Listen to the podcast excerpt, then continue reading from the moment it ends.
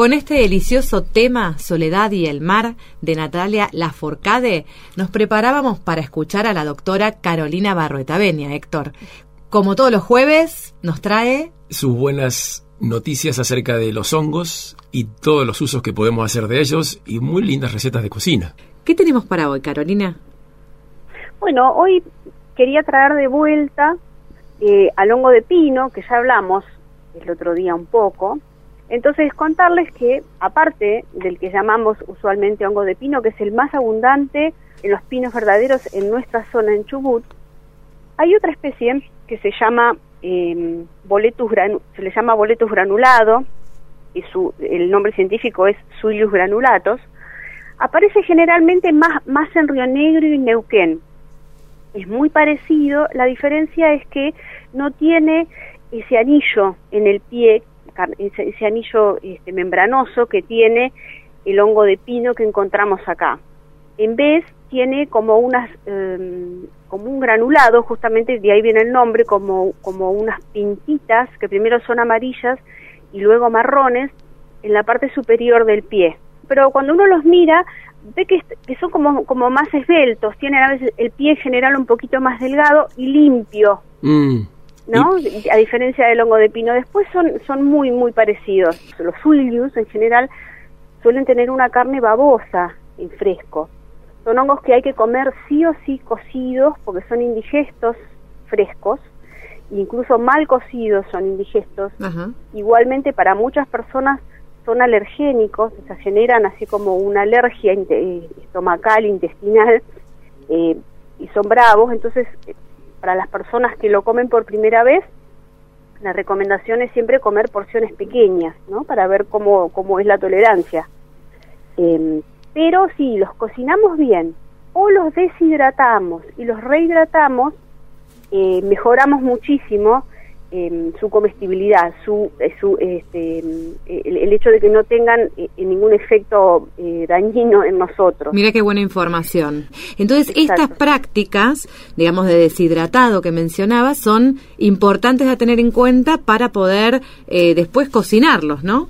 Exactamente, y tiene muchos beneficios la deshidratada. Primero porque los hongos son muy estacionales, todos los que han cosechado ven que salen dos veces en el, en el otoño y después no hay más. Entonces la manera de estoquearse más práctica eh, eh, es, deshidratarlos. Claro, eh, yo tal vez otra vez lo mencionaste, pero no estaría mal repetirlo. El tema de pelarlos, hay gente que los pela y gente que no. ¿Qué recomendás?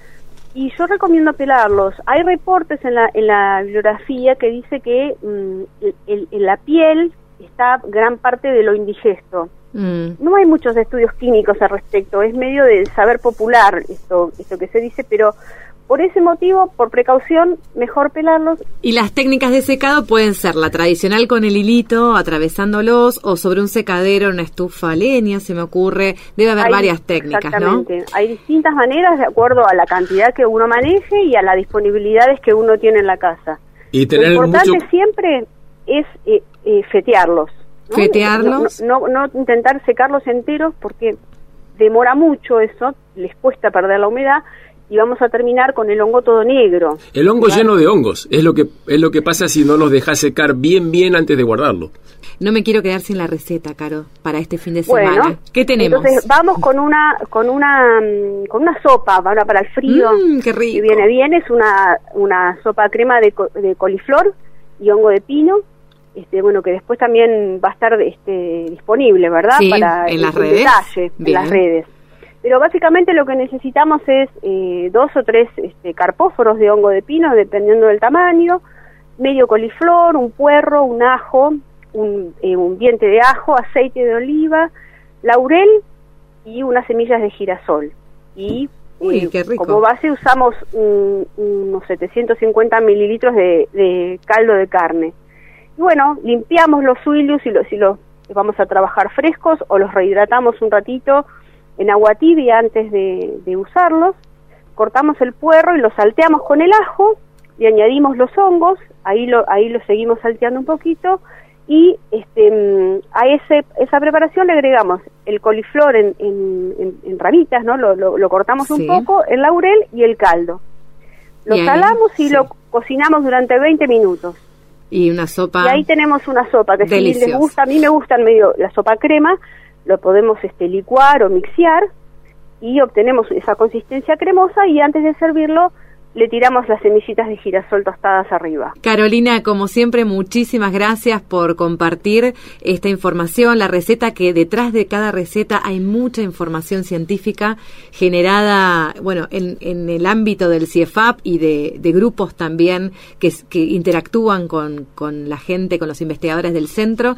Y bueno, sigamos con esto, que es muy divertido. Bueno, Muchas- hasta la semana próxima. Hasta la semana que viene.